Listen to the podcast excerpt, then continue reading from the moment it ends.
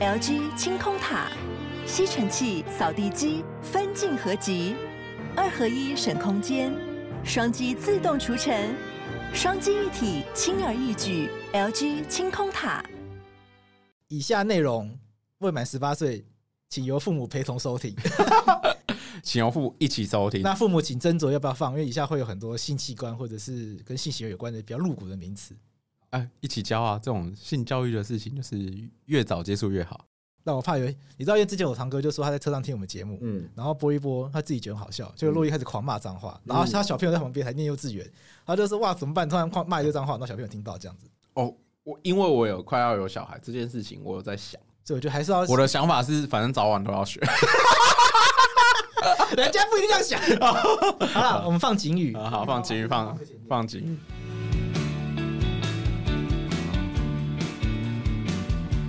先开麦，先先开麦，先开麦，先小，先先干杯，先干杯。哇，虽然我们一件不能收这么多钱，可是喝喝 红酒还是可以。我好想要成为报价可以报七位数的律师啊！对对对，而且我本来以为啊，我本来就是过往在前所的时候的的确听说过类似的报价。OK，然后通常这类型的报价都是那种。金融犯罪啊，银行法案件啊，对，然后因为你所涉的金额本来就是好几亿的，所以你就会觉得你所涉的金额已经到好几亿，然后报七位数的价码，其实是很合理的事情。那很合理啊，因为你就搞了一个就是上亿元的，对对对对，可能是潜在的债务，对，那你不好好处理的话。那你就是上亿元的损失，那你拿百万元出来，那也不是百分之一而已。对对啊，就是一趴，啊、就是跟那个手续费、服务费概念上差不多。对啊，我觉得处理诉讼或者是法务的成本控制在一趴到三趴之间。对，然后以，大规以大笔金额来讲啊，算是还蛮合理的。所以我很惊讶的就是，我那天听到一个那种个人类型的案件，就我不讲，就也不讲案由了。可是那就那个案件它本身的性质跟刚刚我们所讲的那种大型金融犯罪所涉的金额完全没有这么高。听到的同行也是收到了七位数的报价，赶这时候就会觉得我们是不是还涉世未深，就觉得自己很废啊！我 我想说，如果我可以那类型案件啊，就是如果我可以报这个价钱的话，我可能就是早就退休啊。我我报的价钱大概只有人家的二十分之一，差不多。对啊，就只有大概二。哎呀，对啊，我也是哎。对啊，对啊，差不多二十分之一。就人家接一件，我们要接二十件。人家接一件就是我们要一年。对，或半年，对，一年大概接二十到四十件，对，差不多。那人家接一件，不用等于我们半年不用再继续接件。难怪有些律师出去开庭都开玛莎拉蒂，然后就直接提红线脱掉也没有关系。然后我我都只能骑机车，我还骑 WeMo 嘞。啊，好啦，如果可以开七位数的话，比如说做我就要做尊荣优步去开庭。直接请一个司机了，这真的，因为法院附近真的太难停车了，没办法自己。其实我就算有车，我也不会自己开去。真的，北院附近太难停，北院附近太难停车了。停车场就在捷运站旁边，那你就搭捷运就好了。你没有走比较少路啊。南苑没有这个问题，南苑是没有什么大众交通工具。哦，对，南苑好远哦。我之前去台南开庭的时候，从高铁站去南苑，光单趟的 Uber 就跑六百块出来，差不多要三。三四十吗？我今天早上出门的时候是开车去高铁站放的。哦，你今天先开庭再过来台北？对，诶、欸，先去桃园处理一下事情，然后再来台北。对，嗯，然后我从因为从我家到那个高铁站开那个八六也大概要三四十分钟，然后就去那边搭高铁，反正车子就停附近的那个，还不敢停嘟嘟房。为什么？嘟嘟房离高铁站比较近，可是比较贵。我就停，好求酸啊！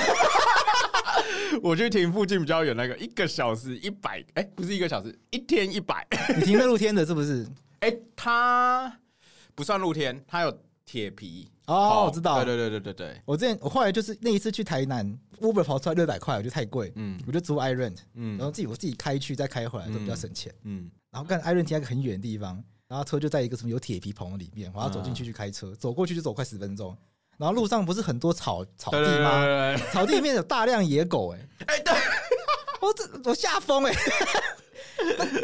幸好路跟草地之间有一个围篱，所以狗被关在里面。然后我走到哪，他们就在跟着围篱一直一直跟我走，就是被卡一个围篱不能出来。我超怕有个破洞，他们就要冲出来，像那个一中卡卡西哦，对啊，超可怕的。你知道我我早上的时候还好，早上没什么野狗，因为基本上早上我猜狗狗还在睡，因为早上比较冷一点。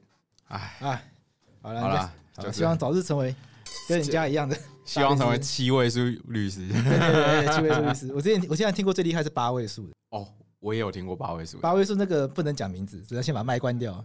好啦，所以如果想要当律师还是可以啦，只是不要当我们这种，不要做 podcast 了。对对对，专心当专心做，开个场。欢迎来到幼稚事务所，我是桂智，我是悠悠。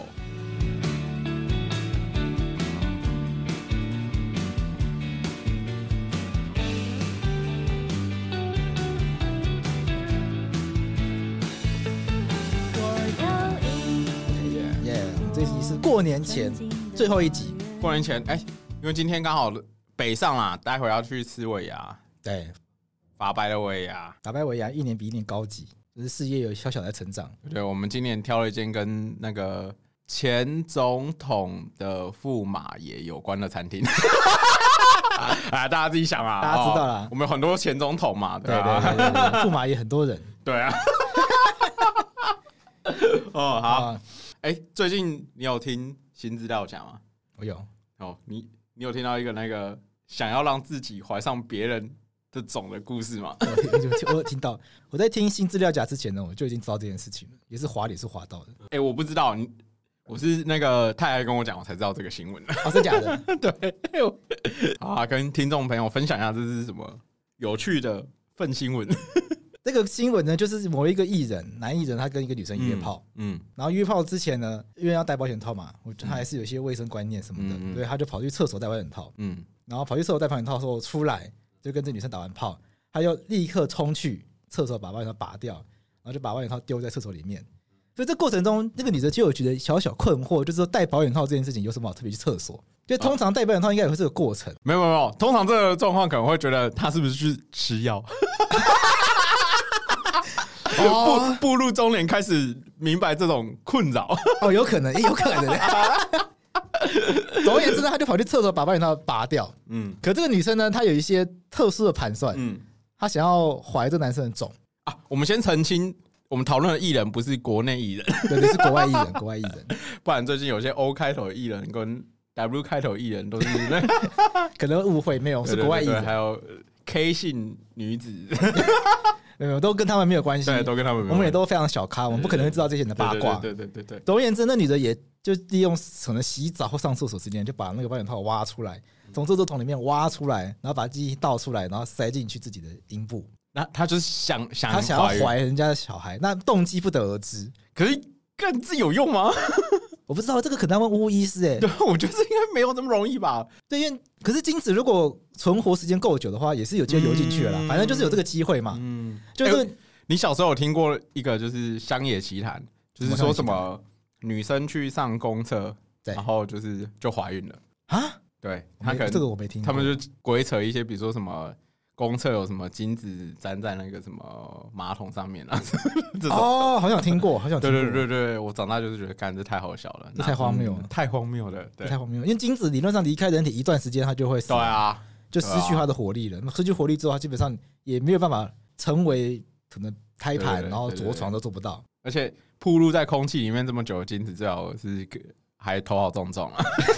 可是他可能是趁那个男艺人出来后没多久，立刻冲进冲进去啊，趁它还新鲜的时候，热腾腾的再把它灌进去。而且它不止热腾腾的，它还火辣辣的。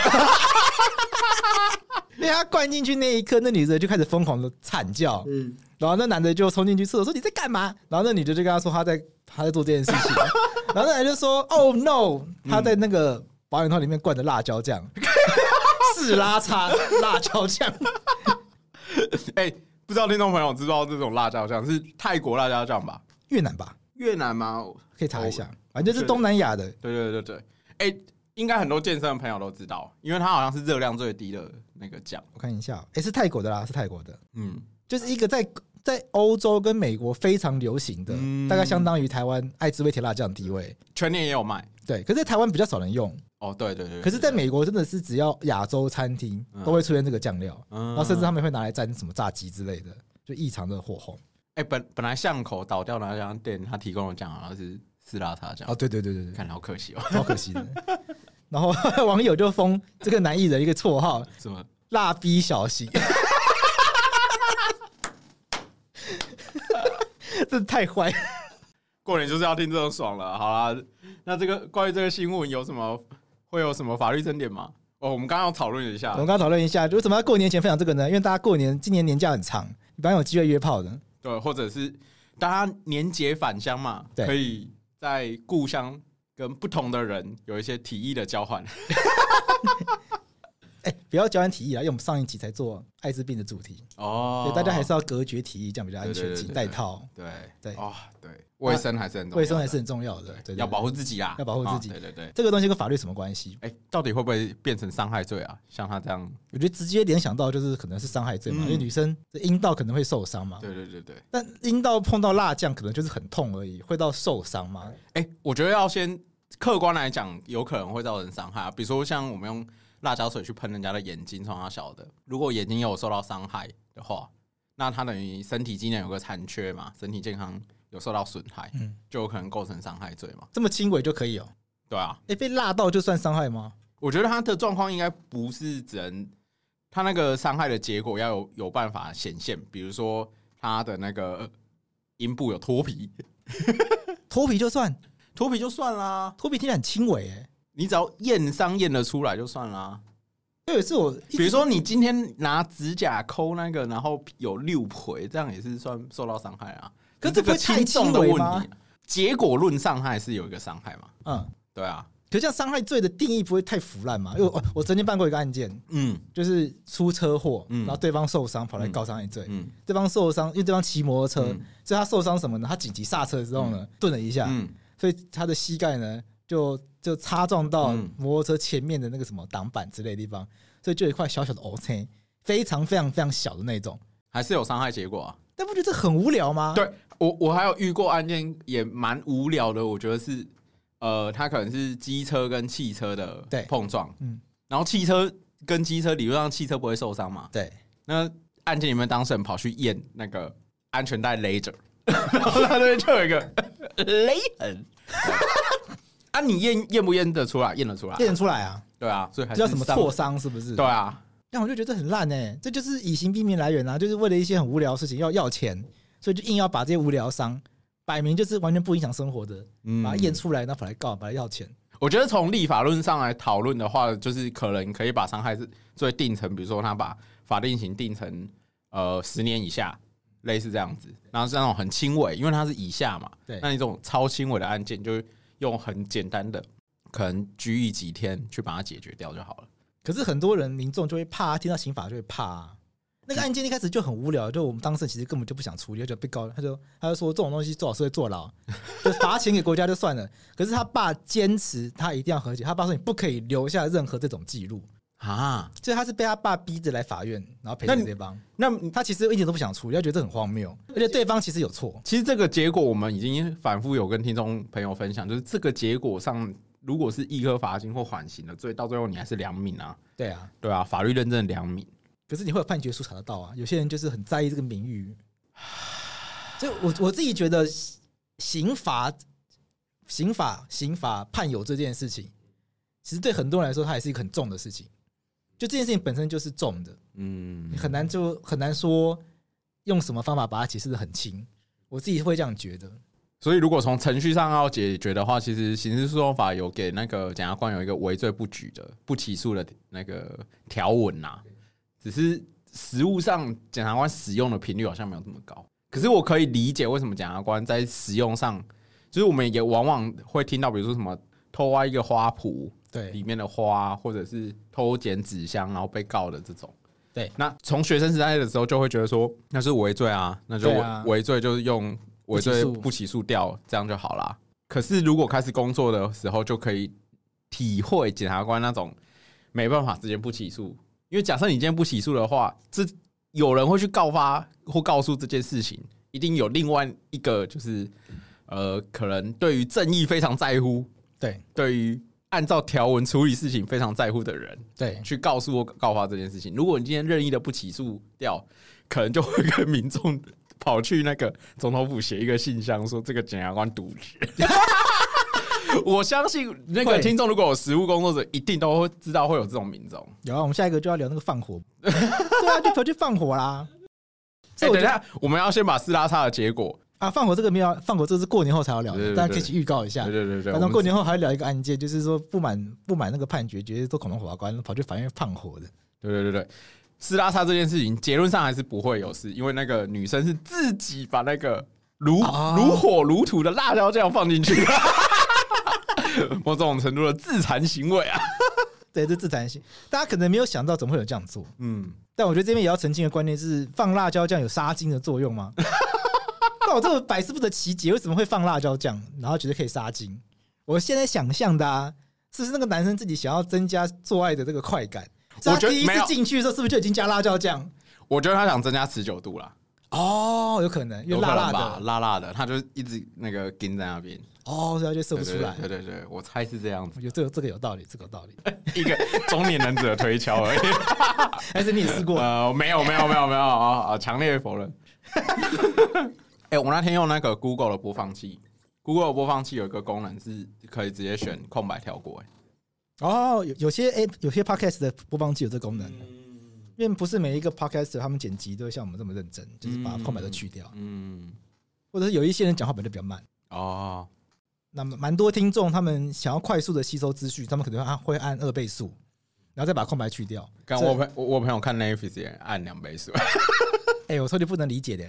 因为我觉得就是要享受啊，要放松啊，每个都那么快，要干嘛？可是他就想快点知道结局或或剧情啊。我 我看他会，他有时候看一看，他就他就会先去 Google 结局，这就没有乐趣了。天哪，这不行，这不行，这样真的不行啊！因为你就是要跟着那个剧情的节奏慢慢的进展，然后看到每一个每一个角色在每个当下做什么决策啊，他他做错事情了，他走错路了，然后、嗯、哇，怎么可以有这么厉害的转折？就是要享受这种东西。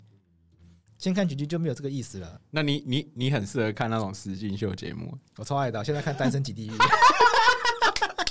哎，我有看，我有看，我很好看呢。但坦白说，我觉得实境秀我到目前为止最爱的还是《双层公寓》，再来是《恋爱巴士》。我比较喜欢《恋爱巴士》，《双层公寓》我还好。为什么？因为我觉得《双层公寓》它蛮多就不一定有恋爱感，就是它生活的步调很多。我享受《双层公寓》就是它有很多生活的东西，它很真实。看到可以看到真实的生活，那未必有恋爱，可是可以看到其他的火花。就是里面的角色不一定是要谈恋爱，可是可以看到每个人生活的挣扎。对，讲到生活的挣扎，那我觉得很棒哎。对，分享一个跟法律无关，也是前几天看到的新闻，就最近在比那个亚运选拔吧，桌球的亚运选拔，然后就有一个那个上次的那个奥运选手，嘿，给我查一下，我按一下暂停。OK，继续。我前阵看到一个新闻啊，你十三岁的时候在干嘛？干十三岁是什么啊？国二吗？啊，国一国，国一国就是一个，就是一个笨蛋状态。刚进国中，刚进国中傻傻，对对对对，妈妈妈咋抠的那种。啊，国中就喜欢做一些就是装大人的事情。我喜欢买一些叛逆期，我喜欢买一些就是看起来就有大人会看的是，什么理财杂志啊，商业周刊。对对对对对，然后长大之后再也不看这些东西。对，国中的时候大概就是一个小喜欢装逼的小朋友的状态。最近那个周球在那个亚运选拔，然后就我有看到有一个十三岁的选手，然后打败一堆，就是我们他打败的选手，包括就是前次有去参加东京奥运的选手。对，他才十三岁，什么比赛啊？就是亚运的选拔赛。哇塞，对，超猛的。OK，看他才十三岁，然后我看的时候就是有一种心情，是觉得如果我是输掉的那个。选手啊，因为输他的选手大概都三十几岁，对，就二三十岁。看我崩溃，我一定崩溃，我一定马上跪在地上那边哭。看，因为你说怎么会哭成？你你说哭的意思说怎么会输给他们这样子吗？应该你想象，因为我们人的一生很少被称作为天才或者什么的了。可是那些可以站在台湾啊，至少在台湾站上那个舞台，因为其中有一个选手，我去查他的资历，他还拿过。就是他还是青少年的时候，他也也有拿过那种全那种世界冠军的。对，你想象哦，你年轻的时候是这么优秀的选手，对，然后你到三十岁的时候，你也很努力啊，你这个过程中一定都超级努力的。对，结果你在这一年输给一个就是可能更天才的人，然后他才十三岁，然后打败你这样子。哎，这真的是我觉得已经超唏嘘了。这真的是超唏嘘的，会想到直接回老家。哎，就是从此就是不玩了这样子。对，人生很难啊。好了，我们来聊下一则新闻。好，不是说四拉叉这个，就突然想，如果如果如果真的被这女人弄成功，生了一个蹦了一个出来，哇，怎么办呢、啊？对不对？叫他辣椒宝贝。哦，我差点喷出来。哎、欸，这种情况，这个男的要对这个小朋友负责吗？要吧，这样算生父吧？对啊，因为验 DNA 结果上还是生父啊。一开始的法律上不一定嘛。对，因为没有婚姻关系，对他没有婚姻关系嘛。小孩子在婚姻关系中才会直接被认定是爸爸，爸爸才会直接被认定是他生父。那小朋友在不是婚姻关系下生出来的话，那就需要透过其他方法，嗯，来让来让这个小朋友跟爸爸取得法律上的关联，嗯，不然这小朋友的身份证可能一直就会是父不详，父不详，嗯，那就要看这女的有没有要去，不知道国外的，因为他是没关系啊。假设如果假设台湾，假设是台湾的话，他就是去打一个那个确认之书啊，确认父子关系存在，嗯，因为爸爸不愿意认领，嗯，给听众朋友一个概念，假设今天爸爸在小孩长大的过程中，嗯。有一些抚育的行为，对，然后按照法条，他直接抚育视为认领嘛，对，就解决了这一切，对，就是抚育很简单，就你付一笔钱给他，嗯，帮忙买个奶粉啊什么的，就算了，买一个那个尿布，OK，哎，我有朋友已经送我尿布了，真假的？什么？我靠，我小孩没出生，太快了吧？对对。然后如果呢？如果他自始至终就是父不想意外，人还消失，渣男哦，这是算蛮渣啦。对啊，从我的角度来看，就是也不能算渣男，这个就是莫名其妙。这个反正就这个人一开始就乖乖戴套，没有想要生，是事后被做了一个出来。对，好像不，好像不能算。我要是我，可能会很想告那个女的强制罪，强制我成为负担当父母的义务。好啦，不会成，不会成。对，但是就觉得道德上很有瑕疵啦。对啊，对人家就没有想跟你生，硬要生一个出来。对，但是男生确实就是有可能要负担这个。小朋友的责任，抚养责任的确，我觉得哇，真的是人伦难题耶。我觉得人真是想象力超疯狂的动物哎。对，怎么会想出这种我们在设立法条完全没办法预预料到法规范一定无法处理的灰色地带？哎，这不就是那种戳破保险套的故事吗？不是很多女的想要变正宫，嗯，然后就把保险套戳破，或是很多男的他想要霸占那个女的，还是自己带套世界把它戳破，我硬生一个出来，对对对。你生了一个出来说你要负责，就逼对方负责，就硬把人家框住。所以在那个欧美国家开始在推行一种新的立法的风潮，叫做拔套要处罚。你听过拔套罪吗？没有没有。前一阵子我上范琪斐节目有讲，就是我忘记哪个国家，现在一时间讲不出来。有一些欧美国家，他们立法规定说，如果你在性行为的过程，你在性行为过程中利用对方不知情情况下拔套的话，要受处罚。哎，有些国家是民事责任，有些国家已经把它上升到刑事责任的程度。然后另外一个就是说，如果你故意把保险套弄破的话，视为拔套。哦，对，他们已经开始朝向这个地方前进了。但这有很多举证上面的难题，撇开举证上面的难题，逻辑上好像可以想象设定出这样的规范啊。这立法目的很好理解，对啊，因为你从性自主的概念嘛，性自主是我对于对象还有过程还有方式的自主权嘛，对啊，那我们。的对象是自主的，然后过程跟方式的细节嘛，虽然套子算是好，套子算是蛮重要的细节，对对。那有没有？而且它所产生的后果又很严重，对。好啦，也不是说无套都一定会生，对吧？那我我在那个网络上找一些学术期刊，嗯，然后找到一些我觉得很妙的讨论，嗯，就法律人会去讨论说，定这个法律到底要保护的法益是什么？就立法目的保护法益是什么？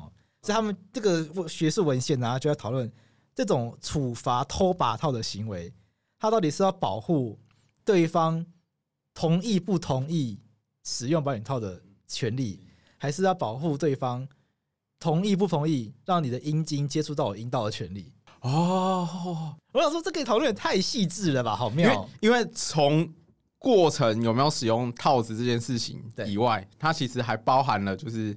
体液跟肌肤的接触这件事情，对对对。哦，我刚刚想跳太快，我就直接觉得无套就一定会生子。在生子之前呢，你阴茎会先碰到人家的那个阴阴道或者是那个叫什么直肠嘛，好像不，嗯，不是每个人都点到直肠，嗯，反正就是屁眼里面的那个，对，比较肉壁嘛，对，反正就是要不要肉跟肉连接，体液跟体液连接这这件事情，对，所以他很细致去讨论说，这个东西他觉得其实是处罚未经同意用自己的阴茎去触碰人家的阴道，就等于涵盖在性自主权下面的。我说哇，这个也太细节吧，但是可以想象啊，可以想象啊，对啊，我觉得也是算蛮合理的规范，对。只是要不要上升到刑罚？我觉得上升到刑罚好像也不是问题。对，只是这件事情到底要怎么处罚的问题。OK，因为等于他发生性关系是你情我愿的嘛。对，只是这个过程中这个瑕疵，对，使用的性行为发生的方法，对，不是大家都同意的。往下讨论，可能就比如说他性自主到底是只要对象没有错误就可以了，还是过程中都不能有错误？对。对，就不能有过程中大家对于这个主客观环境的想象的不一致，类似这样子。哇，哎、欸，这个主客观环境想象不一致啊！我还想到之前看的另外一个，就是一个 A 片。嗯，之前看一个 A 片呢、啊，它也是那种奇葩情节，就是一个男跟一个女的在在做，嗯，然后做到一半呢，他们在落地窗前面，那女的以为他在落地窗前面，就做到一半呢，落地窗外面突然灯全亮，外面有有四五十个在看。魔镜号，我想说这是什么整人情节、啊？然后那女的就瞬间就吓到这样子，哇！对啊，这个，所以这也是性自主过程中的讨论。对啊，所以我觉得这个其实也蛮恶劣的，但也也有可能这是因为这是哎，这感觉直接就是有涉及侵犯的内容，因为。大家对于性的想象还有隐私的概念嘛？对，就是会发生性行为的过程是隐秘的。对对，从性自主的角度，可是他有想要跟他发生，对他有想要跟对，他有想要跟男友发生性关系。嗯，也不排除是剧本一开始就有写好的，可是那个女的反应看起来不像，因为那女的就彻底吓到啊，所以我那当下觉得是有点可怜。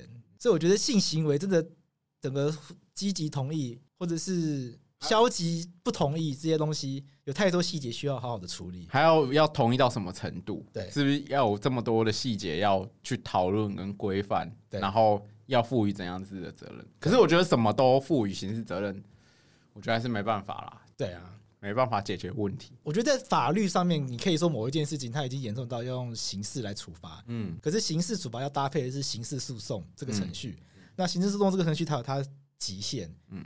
极限就在于说，你要怎么样去证明这个人偷把套？我我我觉得除了程序中的证明，还有一点就是，我们东西进入刑事程序有一个前提概念，是我今天在整个国家里面可以动动用暴力，然后可以透过刑事去处罚别人的是国家。对，那国家基于什么原因要处罚这件事情？我觉得困难点可能还在这边。这样也有可能会让很多国家公权力必须要介入私人生活的状况。嗯，这未必是大家想要的。对。对啊，所以这一切真的都很困难呐，真的很困难。而且我觉得，普遍民众没有想象到，就是刑事程序是我们把国家作为唯一可以使用暴力的主体这件事啊。嗯嗯，所以大家才会有那种，比如说处罚太轻啊，或者是为什么这样子不判重刑的那些想法，我觉得都很可能源自于这边。对了，好了，好了，这个。啊，怎么又到了沉重的地方？我们过年还是聊一些黄赌毒。哎，最近那个娱乐圈新闻很多，都跟黄赌毒有关系。黄什么东西？黄赌毒啊！黄赌毒是什么？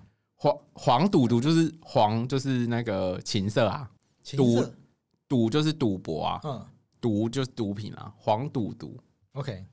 就是讲，哎、欸，我不知道这个词到底从哪边来了。我我是从香港那边看来的，就是，嗯、对对对，因为大家很常讲什么黄赌毒发发大财啊，对，就是与与与与其做那个社群软体，不如做 Pornhub 比较赚，类似这种黄赌毒发大财，OK，就是有这样的说法，OK，对。然后有最近有那个、啊、Toys，你有看那个新闻吗？哇，他一个人直接占据两个，他只剩啊，他现在只要拍 Swag 就解决。这个他就有黄赌毒发大财赚一大三元啊，对，赞哦，直接那个贯穿所有偏门生意啊。这 Toys 这个是什么事情啊？哎，坦白说，我对直播界，这是他们算直播吗？算，他也有拍 YouTube 直播跟 YouTube 跨 YouTube 跟直播，直播，而且他还是哎，他当年是 Low 的第一届就是世界冠军。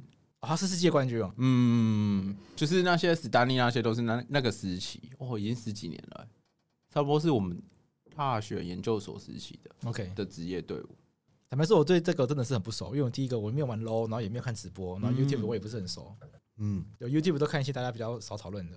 好了，我们简单来讲，Toys 它的状况是毒品那件事，大概大概大家就比较自信，它可能就是涉及二级毒品，然后有贩卖的状况，就大麻。对对对对，那他如果被定罪的话，是其实外国人，香港好，我们就算外国人好了。对，那香港人他在台湾涉犯这类，因为他是算贩卖嘛，对，算是重罪，他贩卖大麻嘛。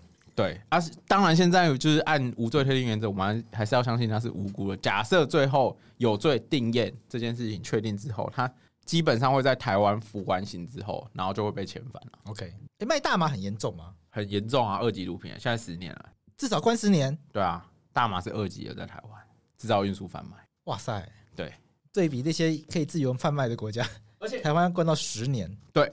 而且我们把法律修到十年以上的时候，它意味着不是单纯十年以上这件事情，因为过往的那种二级毒品，它假设过往是在七年，对。那假设你中间有自白的话，按照毒品危害防治条例的规定啊，你比如说有侦审中自白，你就可以减刑，减刑是会变三年半起跳嘛？对。那三年半起跳的话，你说减刑从七年会变三年半？对，基础刑啊，从三年半往上加，那可能你中间有一些。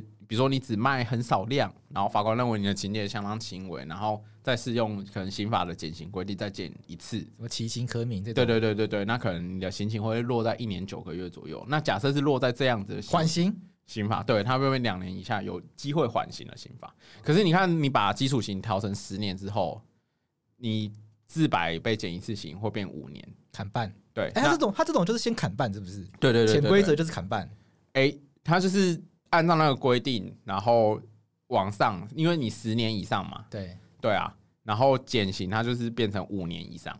OK，对，他就先反正先减半再说。对对对对，那五年以上，下一个的假设你就算是情轻法重，你会变成两年半以上。情轻法重意思是说情节很轻微，因为法律太严重。重对，有时候法官判不下去，就会说这个情轻法重。他说，干他才卖个零点五克，赚了两百块，却要关五年，还是太重了吧这种 OK 合理嘛？对了，情节真的是就是轻稍微轻，就非常轻微的状况，就跟刚刚试拉差一样啊。对，只是加了两 ppm，这 就叫情轻法重。大家对对对对，大家可以顺便学学法律文言文。而且其实有些那种状况，他们有可能是独有之间互通有无。那因为没办法证明你用用多少进价去出售，那你中间到底有没有赚取差价的问题？所以有时候量很少，然后真的是很轻微，就会觉得哦，那可能真是情节很轻微，法官会帮再帮他们减一次刑。OK，对。可是你变成十年以上的话，即便是减了两次刑，都是两年多的刑罚，他不可能就是不可能缓刑了。对对，OK。好，那简述完赌博的部分，另外一个部分呢，就是诈欺。最近他哇，他事情就是不少哎、欸。对，诈欺的事情，简单来说就是他曾经。呃，诈赌，然后他诈赌的对象是其中一个是丁特啦，丁特也是很有名的实况主哦。关于丁特还有一个有趣的，就是他跟那个天堂的事情，那个之后有空再聊，因为我觉得那个还蛮有讨论的价值。丁特是那什么假摔那个人吗？是吗？什么走中长假摔是丁特吗？不是啦，那个是那个是那个是女生，丁特是男生。哦，OK，对对，证明我完全不知道这些东西，证明完全不知道这些人是谁。走廊假摔的那个是奎丁啊，我、哦、靠腰，拍手就证明我就是对 YouTube 界很不熟。对，我只认识曾伯恩跟百灵果，还有范九妹，九妹，九妹认识。九妹，你开箱的这个你喜欢看吧？九妹还好，是哦。他有一阵子做的什么，就是最贵跟最便宜的那一系列，我会看。这阵子都还有在做，但因为最近他不会在我演算法上出现，我也不知道为什么。前面都会看，但不知道什么就就就就是没有了，我也没有不看。我我会看他开箱房子哦。因为他要夜配一些什么耶鲁索那种，可是都买不起啊，看着都心酸的。对了，回到 Toy 的事件，他最近还有一个就是诈赌的疑云，然后他就是有骗他，一个是丁特，然后一个是什么金什么的，我忘记了，反正有他按照他自己的影片，就是他有涉及三次的诈赌行为啦。嗯，对，然后这边比较涉及的法律问题，可能就是有看到一些听众朋友在讨论说，那哎、欸，那诈赌会不会成立呃诈欺罪？这蛮有趣的，嗯，因为赌博本来就不对啊。哎，我觉得这边可能，比如说我们用他跟那个丁特的例子来看，因为那个其实网络上 YouTube 大家找一下会有他们那时候赌博的影片，哎，这也蛮妙，为什么要上传这个？我觉得你有看过那种呃至尊百家的那种吗？嗯，就是综艺节目，有有有。然后徐乃麟，对对对对对。然后他们可能会一起打麻将，其实那个有点就是看人家打电动然后玩游戏的那种感觉，也是另外一种直播，对对对对，另外一种实况的概念，对对对对对，你有会有一种参与感，然后你会觉得哇，那他好衰哦，一直像盯他那个影片里面营造起来，他好像就是一直很衰的状况。哦，OK，对，那可是后来是证实说，他那个 Toys 他是透过一些什么魔术牌啊，就是那种隐形眼镜看。比较老的人就知道《赌神》里面有这个桥段。我这个是什么德国来的隐形眼镜？对，你那副已经过时了什么的？你那副过时，我现在就要滴眼药水。当时《赌神》那个电影里面还提到西德，哎，哦，对，对，那对是西德，两两德时期，对，两德时期啊，好怀念那个时候香港哦，啊啊，现在香港这个跟以前都不一样了，静已经消失了，静一下，静一下，透一次，所以他就。所以他就买那个淘宝货，哎，没有，他们买这种东西啊，就是什么，应该就是那种魔术魔术扑克牌那种东西，反正就是用一些方法，你看得到人家的牌。哎，我觉得他骗的成功是因为丁特他们那些人是他的朋友，哎，这就证明一件事情，这会骗你的人都是跟你熟的人呢。呃，大部分除了诈骗集团或者是呃国外的五星上将。哎，五星上将案件我有办过，我，真的，对呀，真的很可怜哎，一毕生积蓄被骗光，这个之后有机会再再来聊。对，然后 Toys 他的状况就是透过那些魔术卡牌，然后去骗他朋友，然后他们赌的金额都很高，哎，都是那种五六七八百万的那种。啊，你说一台就十万那种，类似类似，他们是玩射龙门啊，射龙门有有一部那个刘德华演的港片，里面也有射龙门，它。它的概念上，哎，大家大家自己去 Google 就知道那是什么游戏。OK，我没有玩过啦，听听看大家。我觉得它就是稍微复杂一点的赌赌大小。OK，对，大家有兴趣的话可以去 Google 看看。你要教大家怎么玩吗？过年要到了，要教大家怎么玩吗？我们自己去 Google 啦。我们去年过年前的是跟洛伊路过年剧组会不会违法？然后今年就教大家怎么去。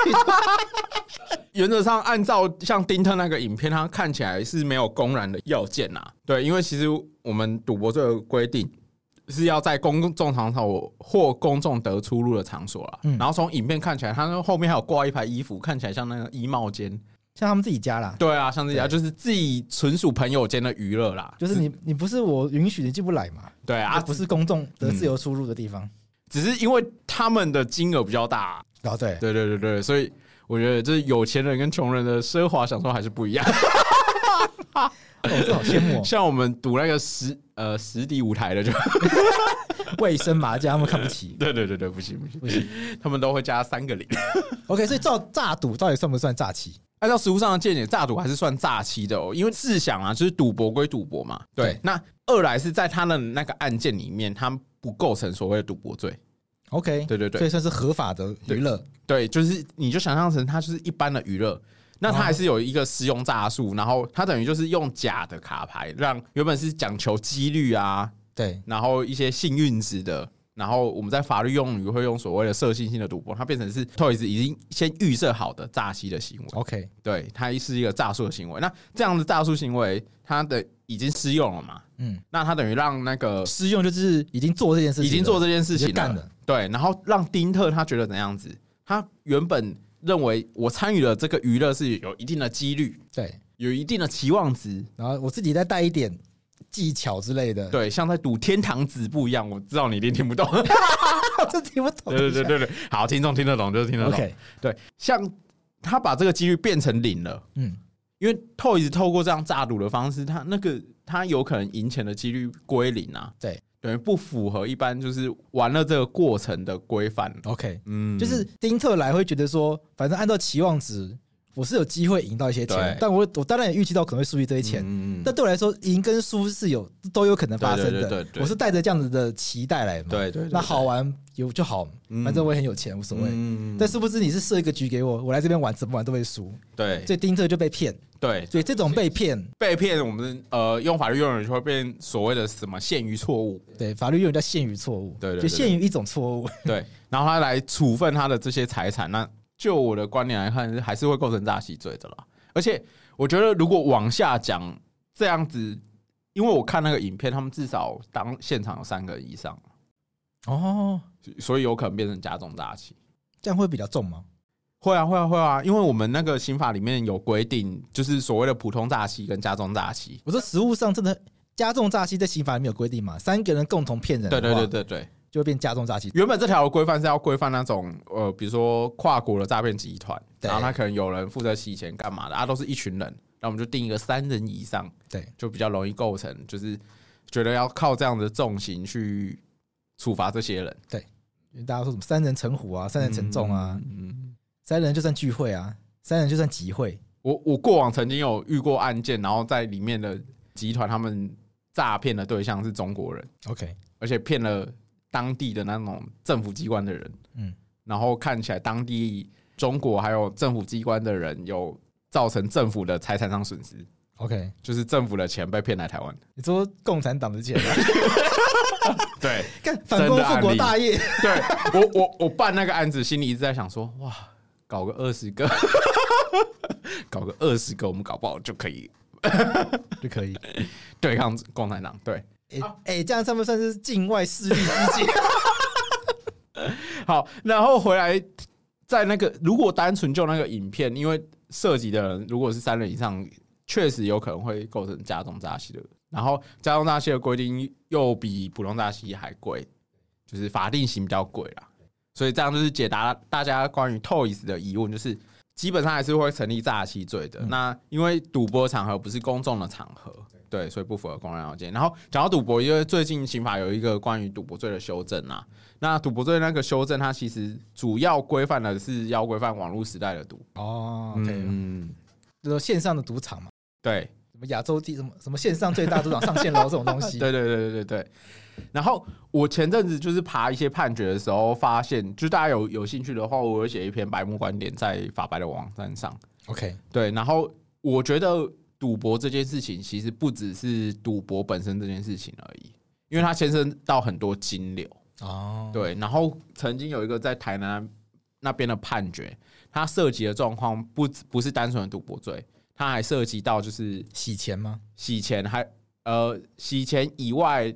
就是他这个过程中，有些开设这样网络赌场的人，他们会请一些员工，然后员工如果是台湾人还单纯，OK，可是有可能他们可能他们赌场经营的对象是让中国的人来赌，所以他们有些客服就会需要中国人，OK，所以有些状况是他们中介了中国人来台从事这样非法的行为啊。OK，涉及非法移民的问题。对对对对对，然后里面曾经有一个涉案的人是在立法院工作的啊。对，哇塞，黑金政治。对对对，我说哇啊，因为等于他是透过那个人去陈情或关说嘛，然后让特定的中国人士对可以入境台湾。OK，那那样就会涉及两岸关系条例的规定了。嗯嗯，所以我觉得那部分也蛮特别的。好啦，大家过年自己打牌小心。对对，因为过年，我觉得过年到差不多就是每一年在家里可能没什么事做，大家亲戚朋友就会打一下麻将嘛。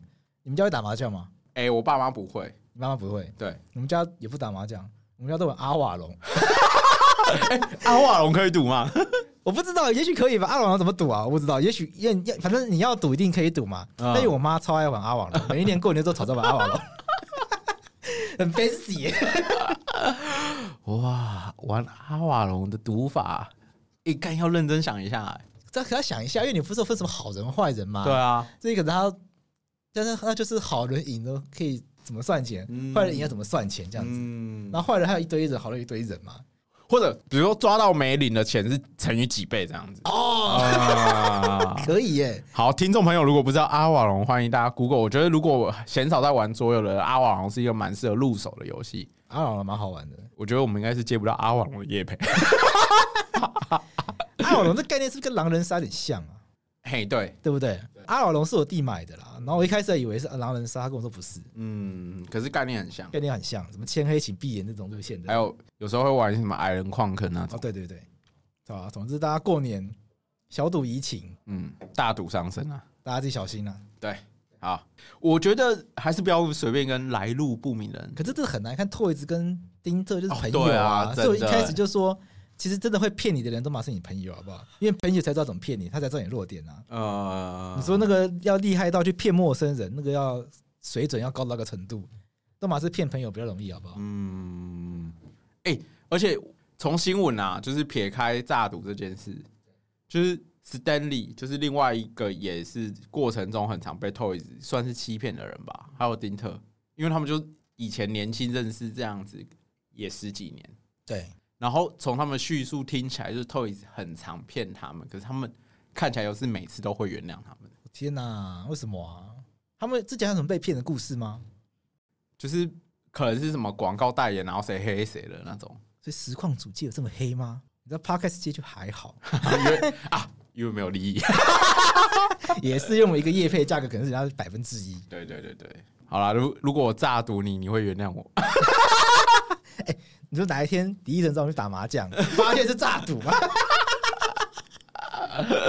哦，那我会生气哦，因为他们赚很多，他们赚比较多，气爆。好了，那今天这集差不多就这样子。好了，那就祝大家过年开心啦！节目上架的时候很可能是大年初三啦。对，那我们在这边恭贺大家新年快乐，万事如意，发财发财，火力就行哦。哎，但我发，但我发现有可能已经被骗光了，不要这一集。